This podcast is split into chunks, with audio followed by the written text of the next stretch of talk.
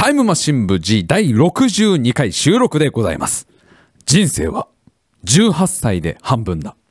私は昔この言葉を中学校の時通っていた塾の先生に教えてもらったことがあります。人生は18歳で半分だ。私、白井亮、現在30歳ぴったりでございます。ということは、残りの人生あと6年ということですね。人生は36年しかないのか。あと6年で私はお迎えが来るのかと。今日みたいなこの寒い夜にですね、おそらく私は大聖堂で息を引き取るのでしょう。愛犬パトラッシュと共にですね、召される日が来るのでしょうね。なんかもう眠いよ、パトラッシュ。もう。てかもうでもパトラッシュあれだよね。あの、思えば結構無理ゲーだったよね、僕の人生もね。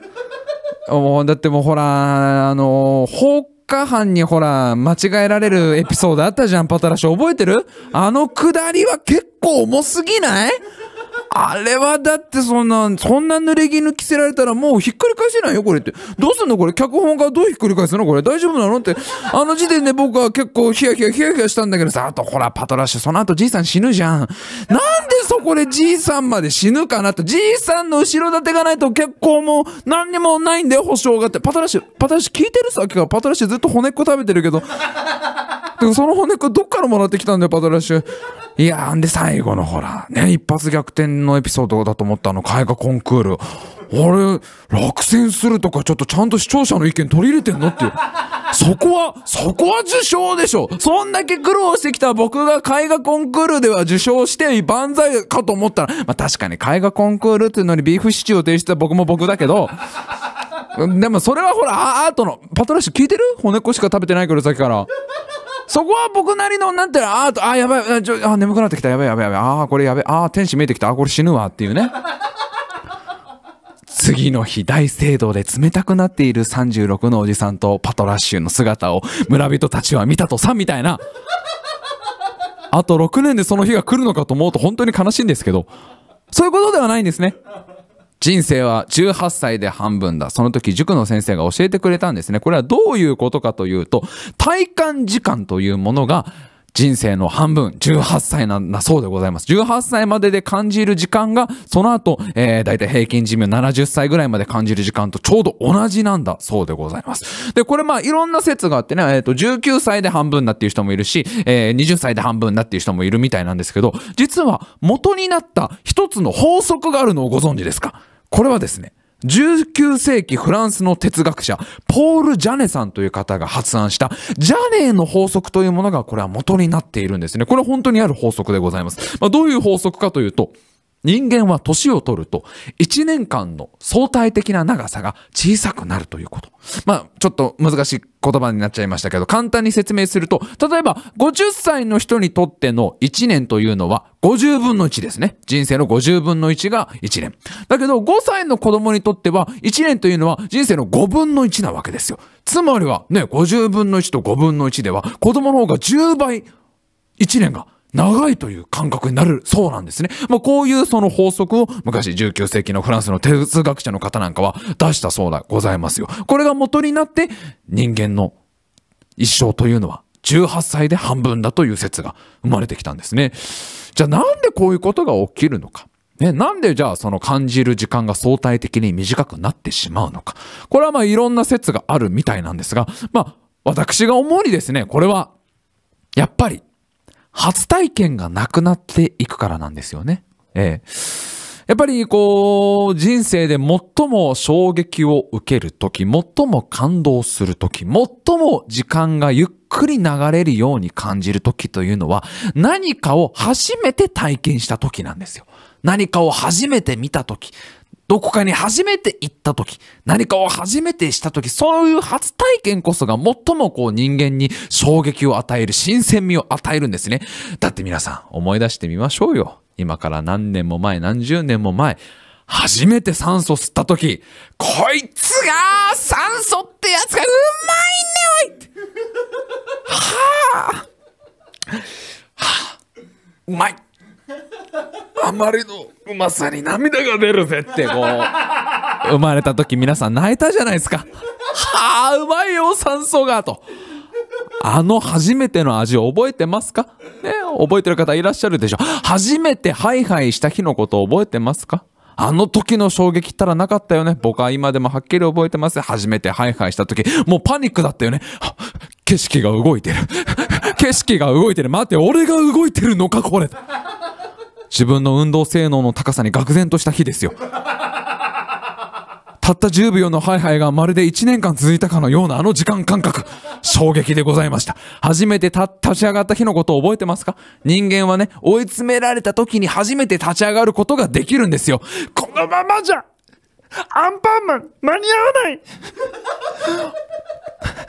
僕のハイハイのスピードじゃアンパンマンに間に合わないってそうなった時初めて自分のこの胸の真ん中に熱い思いがたぎるんです。この胸の真ん中にちっちゃい自分が乗っている自分が気づくわけなんですね。あの、テンパーのね、サイドセブンに住んでいる、あの、連邦の技術士官の息子に、息子が、あの V 作戦のマニュアルを片手に、こいつ動くのかって、は、乗ってる彼がって、大地に立つ瞬間、覚えているでしょう。その後、ザクを2機撃破して、その後、シャーセン4ザクと戦い、地上ではランバラルと戦い、ララーとの初めての出会い覚えてるでしょいろんな初体験が昔はあったんです。特にやっぱ赤ちゃんの頃なんて初体験の連続です。離乳食パネーですよ赤ちゃんだけじゃないですよ。ちょっと大きくなって2歳、3歳になってもいろんな初体験がありましたね。僕はね、結構記憶がいろいろ残ってますから覚えてますよ。公演デビューの日。あの日は本当に長い一日だった。いやー、前日にね、うちのママンから呼び出されてね、寮ちょっと来いと。来なさいと。あなたももう生まれて3年。ずいぶんいろんなことを経験してきたわ。明日公演デビューします。ざわざわざわざわざわ。母上、それは少し早いのではありませんか？いいえ。あなたはもうこのインディーズという名の自宅空間で十分に活動してきました。お母さんはずっとそれを見てきました。もうメジャーデビューしてもいい頃よ。明日ついに公演デビューを。初めての公演デビュー、初めて見る公演、それはもう衝撃でございました。そこで初めていろんなものを経験する、そこで初めて出会う、強敵と書いて友と呼ぶ存在ですよ。こいつ、俺より上手にスコップを使いやがる。バカな。年を見た感じではほぼ3歳。なのにこのスコップの使い手。こいつ、センスが俺とはまるで違う。衝撃でございました。初めて遊んだあのブランコね。これが重力からの解放、そして重力への束縛かと、衝撃を受けたじゃないですか。りょう、人には役割というものがあるのよ。この公演を、公演に来たからにはあなたにも役割を持ってもらわなければいけないの。あなたは確かに人の子として生まれました。でも、今日は鬼になっていただきます。これが鬼ごっこというものか。なんと複雑なルールだ。この私に覚えることができるであろうか。えーやっぱり初めて公園で遊んだ日ってのは本当に長く感じたものでございます。こういう風にね、やっぱり人生の最初の頃というのは、どんなことでも初体験、どんなことでも長く感じたから、皆さんちょっと考えてみましょう。小学校6年間ってすごい長かったでしょ。ねえ。その後の中学校3年間、高校3年間なんてもうすごいスピードに過ぎてって、本当に20になってから6年なんてあっという間でしたけど、小学校の6年って大体60年間ぐらいの体感時間はありましたからね。初めて使う彫刻刀とかね。やべえぜ、これ危ねえぜ、みたいなね、そういう衝撃があったりとか、いろんな初体験でやっぱり時間というのは長く感じることができたんですね。そしてやっぱり、最も時間を長く感じたあの初体験。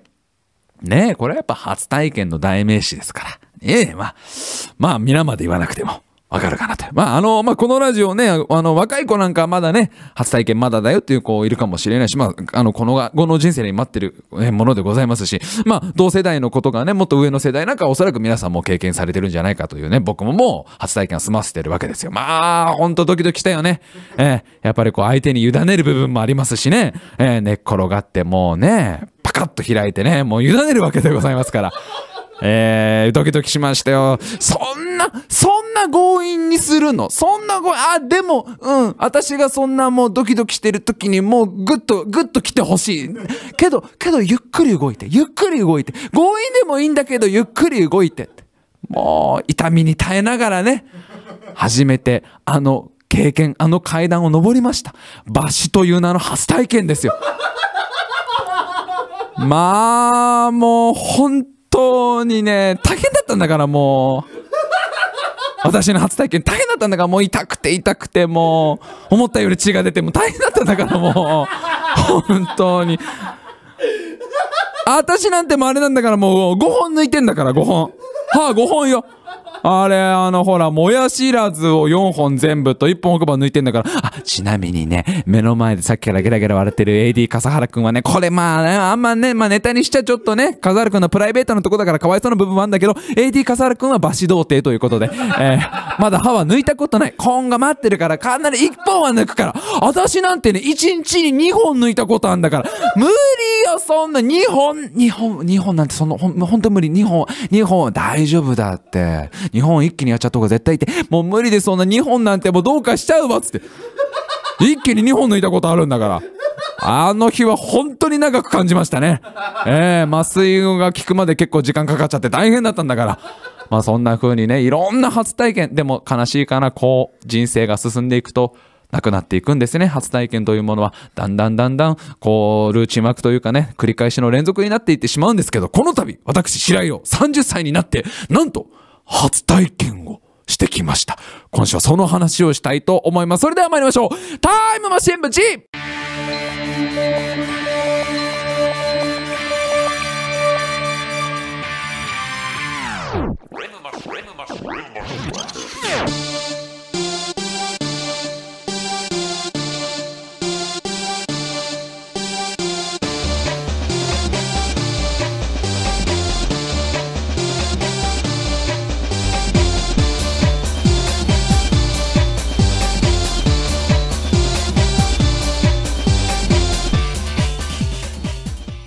今週も始まりましたタイムマシン部 G お相手を務めさせていただきます白井亮でございます。そして目の前に座っているのが AD 笠原です。よろしくお願いします。よろしくお願いいたします。さあ私白井亮30歳の初体験。一体どんなものだったかと言いますとこれは先々週ぐらいの話になるんですけどね。先々週のある日メールが来ましてこのメールの送信が送信先送信相手がですねたまちゃんという女の子僕の友達でね、えー普段はあのヘアメイクアップアーティストとかあとはあのアクセサリーの、えー制作なんかをね自分でアクセサリーを作ってそれを販売したりとかしている、まあ、なかなか多彩な女の子なんですけどその子からメールが来まして「えー白井さんお久しぶり元気ですか?」あの実は白井さんにお願いしたいことがあるんですけど「おおいいよ何でも何でもやるよななんだい?」あの実は白井さんにモデルをやってほしいんですと。ほうほうほうほうほう。モデル。はいはい。まあまあ今までねいろんな仕事を私白井をしてきましたけど。えーまあモデルってのはあれだよね。その要は A パーツと B パーツにこう接着剤つけてこうくっつけて関節のところはポリキャップってのをつけてでまあ目のとことか角のとこはシールとかで表現するあのモデル。えっとプラのモデルじゃございません。そっちじゃなくてあのいわゆるモデルの方を。この白井亮がですよ。モデルですよ。皆さん。この衝撃たるや。もうそのモデルのオファーが来たっていう初体験ですよここでまず。その瞬間時が止まって見えたわけですよ。何をたまちゃんは言っとるんだろうと。モデルねおしゃれのおの字の最初の一画目の横棒すらない。いやもっと言えばその横棒を書くためのペンすらない。その俺にモデルだと。で何のモデルなの？と聞いたらアクセサリーモデルをやってほしい、まあ、たまちゃんはね自分でアクセサリーを作ってるからその自分の作ったアクセサリーのモデルをやってほしいというこのまさかのオファーをいただきまして。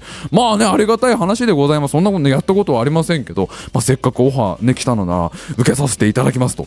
いやまあアクセサリーねいろんなものがありますよ、ね、世の中いろんなアクセサリーがあります。例えばまあネックレスとか、えーブレスレットとかあとはティアラとかね。ね。あもしかしてああれオードリー・ヘプバーン的なやつ俺はつけるのかな？あのね。あそれだったらあれだね。ちゃんとあの今からちゃんとローマに行って休日を過ごさないといけないから。それはもうねあれはだってローマで休日を過ごして成長したあのオードリー・ヘプバーンが最後ティアラをつけるっていう流れがありますから。あのちゃんとローマに行ってねあの昼間の満喫の8時間パックとか入ってそこでねあのそこでゴロゴロゴロゴロして外国語で書かれた「ハンターハンター」全巻とか読んで。え えそれをちゃんと映画化して、ね、びっくりですよ。上映時間8時間っていう。ただひたすらおじさんが、ね、ローマの満喫でゴロゴロするという。それを得てからのティアラでしょって。何も成長してねえよお前って。あれは一人の少女が王女にねちょっとこう成長していく物語なのにお前何にも成長してねえよってうん、シェレさん、ティアラじゃないから。まあ、いろんなアクセサリーがあるけど、これ何を、どんなものだいと、ね、あとは、例えばガンダムマーク2のバルカンポットとかさ、あとはね、なんか肘から飛び出るドリルとかさ、あと、アクセサリーで僕が知ってるやつだと、まあ、一番有名なアクセサリー、やっぱあれか、あの、髪の毛の分け目のあたりから、こう、ぴょこって飛び出る目玉で、おい、来たろっていう、あれもアクセサリーの一種、あれ、親だからって。シェリさんあれは父親だから。アクセサリーじゃないからあれはって。アクセサリーって言ったらかわいそうだから。あの全部違うから。今回白井さんにつけてほしいアクセサリーは指輪です。指輪ですよ。あのですね私生まれて30年。一度も指輪をつけたことがないんです。指輪をつけたことあの輪ゴムをぐるぐる巻きにしたことあるんですけど指輪をつけたことなんてないわけですよ。それを今回、まあ、つけて、えーそれを写真に収めたいというね。もうここでさらに初体験初指輪でございますよ。このもうだって一生ないと思ってたんだからそんな指輪をつけることなんて。ね。まあだってあの今からだいたいね3年とか4年ぐらい前にねちょっと指輪をつけるっていう機会はねありそうだったんですよ実はね。自分の人生で。1回だけねまあこの話はちょっと重くなっちゃうんだけど、まあ、3年ぐらい前に当時あの一緒にねそのまあ世界を救おうってあの約束した勇者がいましてで、まあ、いろ一緒にいろんなところを冒険してねでこう街のさ宿屋とか泊まると大体樽の中に力の指輪とかあるんですよね。で俺が力の指輪を見つけて「ああのあ私つけてもいいかなこの指輪。なんならあのつけさせて」って言うとね「ああだこれ戦士に装備させるから。白井君は力がないからつけても意味ないよ」とかね。あの王様の寝室の戸棚ってだいぶその探しちゃいけないところを 勇者は結構ズカズカ入ってて「ここ王様の寝室だけどほ本当に入っていいの？これ。大丈夫大丈夫。鍵かかってないから大丈夫」っつって。そのクローゼットとか平気で開けて「あ守りの指輪出てきたよ」って。じゃあそれを俺つけていいから。あこれダメ。これあの魔法使いにつけるから。みたいな感じで。フリーターにつける指輪なんてないからねって言われた暗い過去がありますけど。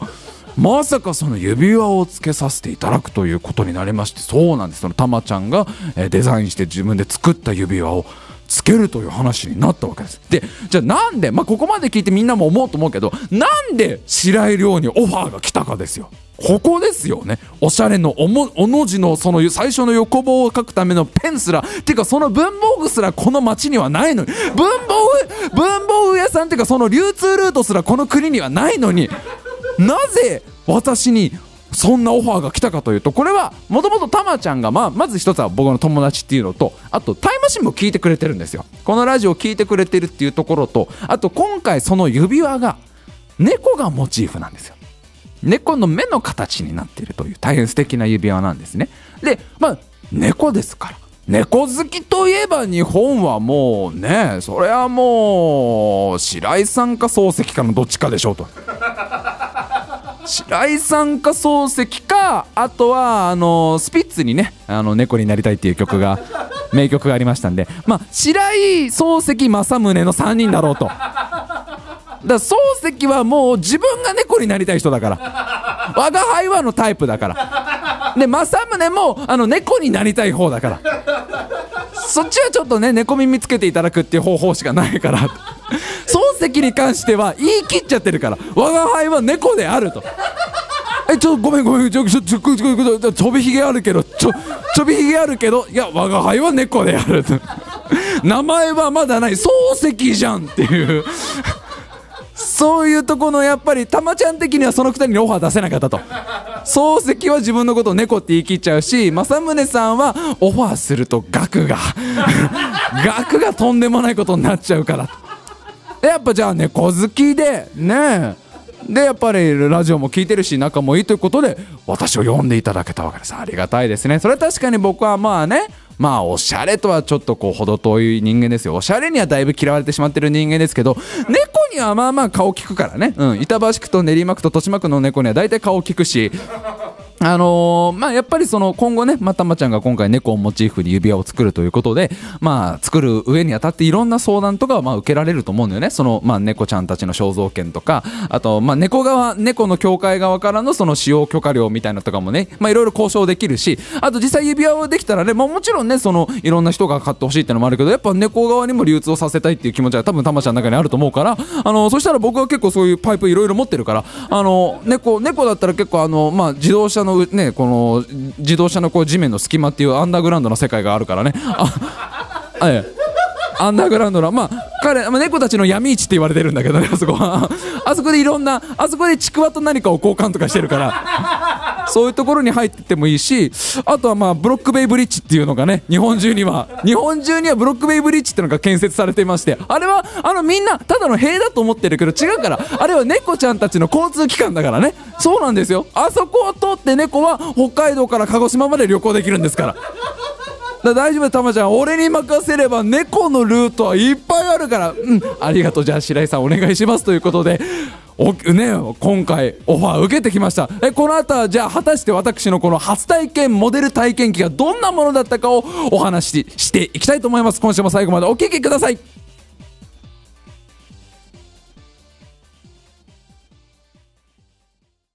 でねモデル撮影当日ですよ。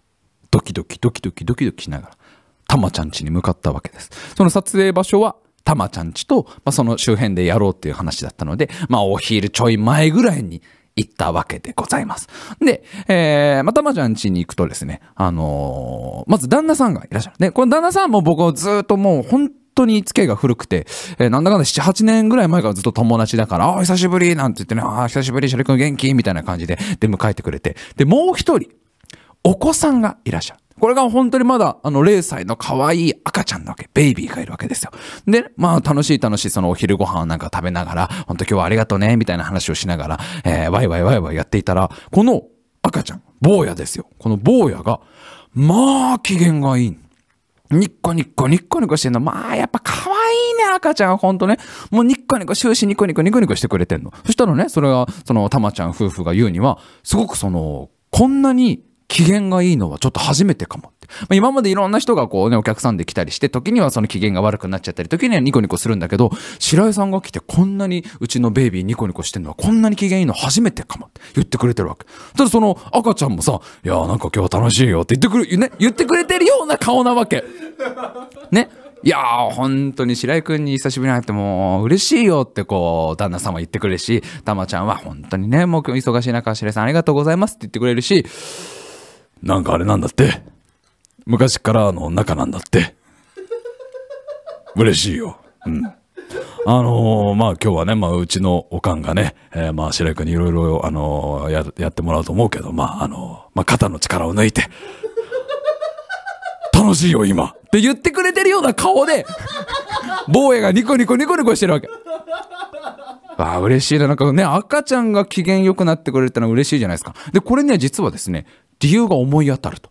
何かというとね、この坊や、タイムマシン部 G 史上最年少リスナーなわけです。生まれる前から聞いてたんです。いわゆる対響ですよ。まだ赤ちゃんがお腹の中にいる時からずーっと聞かせてきたと。未だかつてないですよ。僕があの、教えていただいた中で。あのね、今、結構今までね、小学校5年生で聞いてましたとか、小学校4年生ですとかね、どんどん更新してったんですけど、まさかの0歳以下ですから。生まれてくる前から、あの、俺の声を聞いてたと。だからきっと白井さんの声わかるんだよ、つって。だから、なんかずーっと聞いてきたから、覚えてるから多分笑ってるんじゃないかなって言ってくれるわけ。したらやっぱりね、そうだね。やっぱり赤ちゃんとはいえ、0歳とはいえ、やっぱりリスナー様でございますから、いろいろ分かってくれてるんだよね。白井さん、あれだろ？こうやってニコニコしてやらないと、あんたいろいろ気使うだろ？あんた、あれだろ、あの、いわゆる人見知りってやつだろ？あ、俺は分かってんの分かってんの。母ちゃんのお腹の中にいる時からずっと聞いてたからよ。分かってる。だから、うんニコニコしてやるからよ。リラックスしろや。っていう、っていうニコニコだと思うんだよね。まあ、可愛いんだ、その赤ちゃんがもう本当に。で、まあご飯を一緒にパクパクパクパク食べて、じゃあいよいよ、えー撮影しようかって話になってさ。まあね、白井をモデルにするとしても、これはなかなか簡単な話じゃないわけでございますよ。もしね、私がそんな今指輪をつけて、写真をパシャッと撮ったら、これはどっちかというと心霊写真の一種でございますから。指輪の周りに人型の影が、みたいな やつになっちゃうでしょ？かなりくっきり写ったタイプの心霊写真ですから。お分かりいただけただろうか。一見おしゃれに見える指輪の周りに人の影があるの？みたいなタイプの稲川先生が怪談ライブで紹介しちゃうタイプのあの稲垣吾郎さんがねごじ切りしちゃうタイプのあのあの子役たちと一緒に五郎さんごじ切りしましょうっつってあの子役たちがピーピーピーピー泣いちゃうタイプの心霊写真だからどっちかというとアンビリーバーボーが夏だけ紹介するやつになっちゃうから。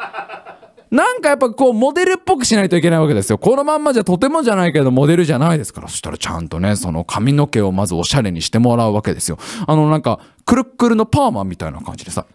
なんか、こう、コテみたいのでね、えっ、と、こう、丸めると、ちゃんと俺みたいな猫っ毛の髪の毛でもちゃんとパーマになってこう。もうまるでちょっと乙女チックなガールな、あの、センチメンタルな女の子が家電でこう電話しながら指でくるくるくるくるあの黒電話のコードを巻くでしょ？そのくるくる感ですよ。そのガール感ですよ。じゃあ来週の日曜日も会えないの？のくるくる感ですよ。その時に回しているあの指輪のあのね、コードのくるくる感が髪の毛に出て、ちょっとおしゃれパーマ見たくなって。で、指輪に似合うその服みたいのも全部選んでくれて。そりゃもう僕の私服なんてもうオールボーダーですから。ボーダーの線の数と線の色が違うだけですから。やっぱこういう時はボーダー以外のものを着ましょうっていうことになって、指輪に似合う服って何かなだって力の指輪に似合うのは鋼の鎧だし、ね。守りの指輪に似合うのは魔導士のローブだし、これ何が来るのかなと思ったらなんかすごいおしゃれなね、ちょっと長めのロングカーディガンみたいな感じでね、えーそれも全部コーディネートしていただいて、じゃあ、いざ、撮影しましょうということになったわけなんですけど、まあ、モデル。こっからが大変でしたよ。ここまではまだね、なんかこう、任せるだけですから、ね、髪の毛やってもらってとか、服装選んでもらってとか、キャッキャキャッキャやってたんですけど、こっからはいよいよ、モデル白井の力が試されるわけですよ。あのーまあ、今回ね、こういうお話をいただいて、アクセサリーモデルというお話をいただいて、まあ、いろんな写真を撮るんだろうなという覚悟はしてたんですよ。ね。で、大丈夫です。もうそういうの慣れてるし、もう顔を出してインターネットでいろんなことをやってるから、どんな写真もね、あの、私大丈夫だと思ったんですけど、まさかね、その、そうですか、こういうことにも挑戦するのがモデルさんの仕事。うん、なかなかちょっとこのハードルを超えるってのは難しいんですけど、でもそうですよね、モデルさんの仕事ってこういうことにも挑戦しなきゃいけないんですよね。あの、どっかでやっぱり私の覚悟が甘かったなっていうのはちょっと反省するとこなんですけど、その、まさかその、真顔の写真を撮るっていうのは、いや、ごめんなさい。ほんとごめんなさい。もう私、その、もう生まれてからこの方、変顔でしか写真撮ったことないから、もう本当に小さい頃のアルバム開くと全部変顔だから、うちのおじいちゃんは孫が大好きなおじいちゃんでございまして、孫のために高いカメラを買った男だったんですね。で、その高いカメラでね、僕の兄とかをよく撮っていてね、で、次男の僕が生まれた時も嬉しそうにそのカメラで僕を撮ったんですけど、まあ、物心ついたら最後でございますよ。写真を写るときは必ず変顔。おじいちゃんに何回も、りょう真面目な顔しなさいって言われても、違うんだよ、じいちゃん。今ちょっと挑戦中の真顔があって、これは何かっていうと、手を使わないで白目をするっていうの。これね、今研究中なのっていうのを幼稚園ぐらいから僕はずっとやってきて、ほんと実家帰ってアルバム見ると全部変顔だからね。で、なんかね、ブームがあんのね。ブームが何回か来て、白目ブームが来るとずーっと1年間白目。伊豆旅行しても白目、箱根行っても白目みたいな、遊園地、豊島園行っても白目で写ってるみたいな。その俺がだよ。真顔で写真写ったことなんて、運転免許証と高校の時の願書と、今のバイトの履歴書ぐらいですよ。その、いわゆる証明写真でしか真顔してきたことがない人間が、白井さん、真顔でお願いします。真顔か変顔ダメなのか。くそ、白目ダメ白目ダメって。真顔でその写真撮られるのが、まあ恥ずかしいんですよ。これがやってもやってもなかなかこう笑っちゃったりとかさ、目泳いじゃったりするんだけど、まあ、だんだんだんだんこう慣れてくると、今度はですよ。白井さん、真顔の次は、アンニュイな表情して。アンニュイ。物憂げな表情。物憂げっても俺から一番遠いやつだよ。物憂げに少しでもなったのならこんな人生歩んでないから。一回でも物憂げになれたのならね、こんな人生歩んでないから。まあ難しいわけですよ、物憂げ。これはもう自分の中のない引き出しを開けなきゃいけないから、もうまずは自分の実体験からね、どうしようかな、物憂げ。うーん、じゃあ、あ今日家出るときストーブ消したかな、みたいなこと。物憂げ。あ、でもダメだ、俺結構家出るとき指差し確認ちゃんとするタイプだ、みたいな。ああ、絶対消したわ、ああ物憂げなんねえわ、みたいな。ああとはま、あの、イメージで、イメージで。じゃあ、ジョージ・エロメロの監督のそのゾンビで、あの、軽く噛まれた時に、ゾンビになったかなってないかわからない人の気持ちを作ろう、みたいなね。甘噛み、ゾンビに甘噛みされた人のアンニュイ感とかやるとどうしても白目になっちゃうわけですよ。それは半分ゾンビ入ってるから。ね。こうなかなかアンニュイってのは難しくて、でもそれでもさ、まあ、せっかくオファーいただいたからさ、頑張ってちょっとこう物憂げな表情、物憂げな表情ってのを やってるわけ。そうすると、まあみんなね、プロのモデルですから言っても、これでも僕も。プロのモデル、今回オファーいただいてるわけですから。まあ、こっからはちょっとその業界の話になっちゃうんだけど、まあ、みんなはね、まあ、なかなかそういうモデルの経験ないと思うんだけど、じゃあ実際撮影現場の裏話、どういうね、どういう撮影現場かちょっと今お話ししてあげるけどね。プロのモデルってやっぱほんとプロとプロのぶつかり合いだから、僕は僕でそのプロのアンニュイな表情をやっぱり自分の中に、自分なりに表現しようとするし、たまちゃんはたまちゃんでその一瞬の空間、時間を切り取ろうとしてくれるわけ。カメラによってね。そういうプロとプロのぶつかり合いがあるわけ。で、そのたまちゃんのすぐ後ろには、たまちゃんの旦那さんがいるんだけど、赤ちゃんを抱っこしてるのね。で、その赤ちゃんにずーっと言葉を教えてるという。これ車。あれ道路。これ地面っていう、主に3文字の、3文字の言葉をずーっと、ほのぼのやってるわけ、すぐ後ろで。で、それを俺がチラッと見て、あー、可愛いな赤ちゃんってニコって笑うと、白井さん、アンニュイな表情、アンニュイな表情。ってこんな難しい注文ありますか？すぐ後ろで、のどかなね、のどかさな、その父と子の交流が描かれてるのに、それを見てほのぼのすると、白井さん物憂げだよ、物憂げ。で、物憂げって言われたら俺頭の中にすぐ、ゾンビに甘噛みされてる、ゾンビに甘噛みされてるみたいな、こんな悪夢な現場あります？まあ、ほのぼのですよ。まあ、本当に楽しい楽しい現場で、赤ちゃんは赤ちゃんでさ、親父、一つ教えてほしいんだけどよ。このよく晴れた空、何か別の呼び方はないのかい？これ青天井、これ青天井。青天井、いい響きじゃねえかってこう、赤ちゃんは赤ちゃんで満足してるわけ。新しい言葉を覚えて。こんな楽しい撮影現場。ええ。まあ結構でも撮影トントン拍子で進んでね、本当に楽しく、え撮らせていただきまして、えっ、と、ここからはですね、YouTube パワーということでね、YouTube は動画メディアなんですよね。そうなんです。今まではまあラジオでやってきたわけなんですけど、こういう時に YouTube は何がいて写真を出すことができるんですね。というわけでですね、えーまあ今回、あの、まあどんな風に撮ってきたかですね、皆さん、楽しみ方は分かってくださると思うので、あの、なん、これ難しいとこだよ。あの、いやいや、これはもう全然、たまちゃんを含めみんなリスナーだから、ね。リスナーの皆さんは、今回の写真、楽しみ方分かってくれると思います。どういうことなのか分かってくれると思います。もちろん、あの、赤ちゃんだって分かってたんだから、ね。え、ぜひあの、今、今じゃあちょっと流しますね。はい、これ流れてますからね。ぜひあの、皆さん、あの、画面が見れる状況の人はね、画面を見ていただくと、今回のこの、えーモデル写真を見ることができます。そして、あの、見ていただいた方、この指につけてるこのね、猫目の形のこの指輪、こちらがですね、今回その、たまちゃんが販売する、え指輪でございます。ただいま販売中でございます。で、あの、購入されたい方、ご購入、あの、購入希望者の方などはですね、この後タイムマシン部 G の最後でね、あの、ちゃんと告知しますので、告知しますので、えーぜひ聞いていただけたらなと思います。いやー、でも本当ね、初体験。いいもんでございます。まあ、どんなものでもやっぱやってみるもんだなと思いましてね、えー今後もちょっとね、まあ、次は何モデルかなと。次はあの、白井さんのせあの、石膏で型取りたいとか来るから。それはそれで楽しみでございますけど、まあ今年2015年いろいろ挑戦していきたいと思います。それでは、えー、この後告知ぜひお聞きください。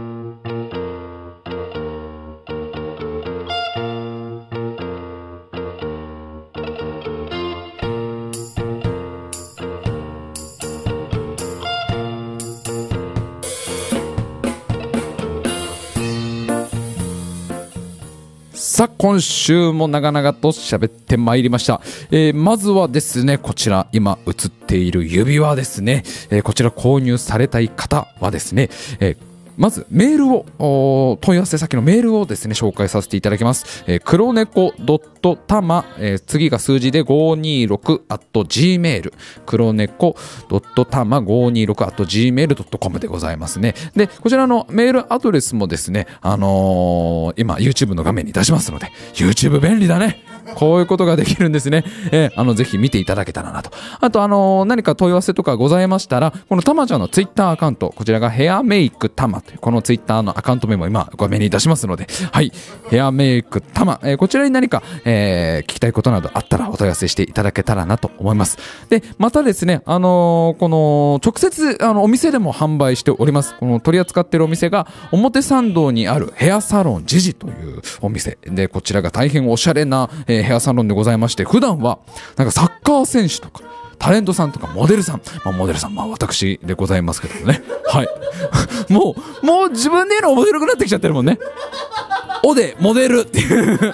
えこの度あダーマ神殿で私フリーターからえモデルになったわけでございますけど、まあ、私のようなモデルさんなどがですねこれ大丈夫？私のようなって言ったらだいぶ語弊があるけど。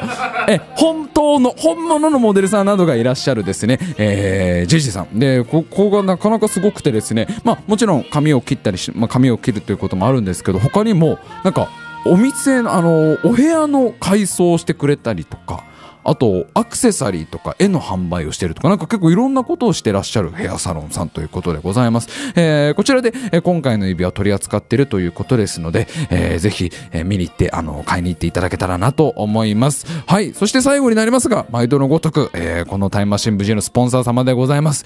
竹炭専門店すみや様の餃子ですね。ぜひ皆さん買っていただいて、この今喋っているスタジオを提供していただいてますんで、そちらもぜひよろしくお願いいたします。